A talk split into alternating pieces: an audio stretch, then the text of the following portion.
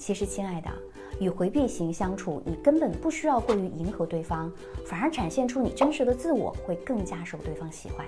想与回避型建立更好的关系，你只要记住这三点：第一，一定不要降低自我的价值去讨好他，不要过度理解他，让步或者祈求复合。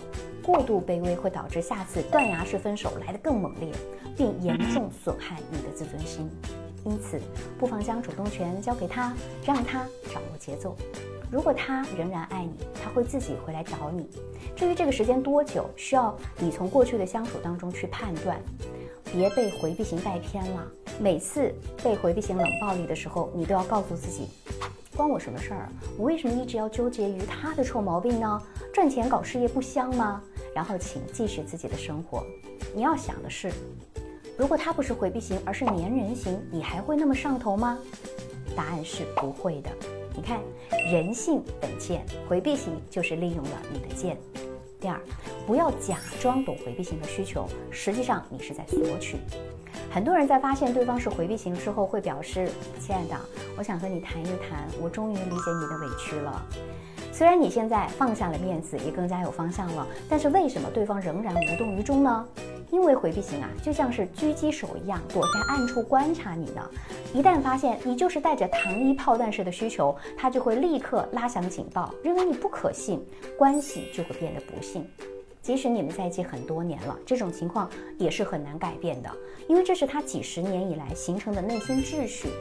所以你要对抗的不仅是回避，还有他多年来形成的人性。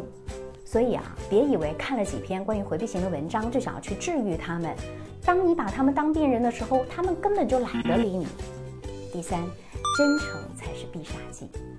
与回避沟通的时候，如果你把重心一直放在给他提供价值上，那你就会发现你的自我接纳感会逐渐的降低，你的信念也难以支撑你与他好好的相处。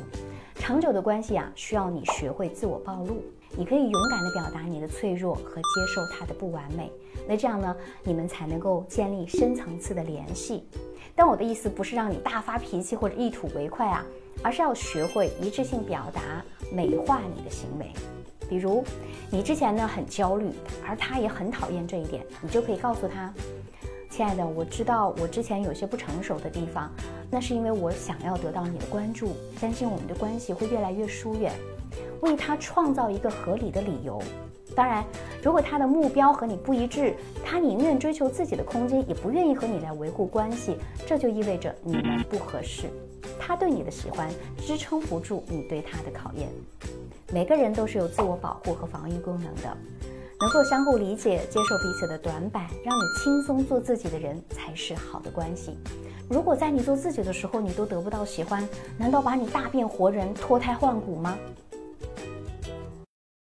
我是小资，关注我，影响千万女性，收获幸福。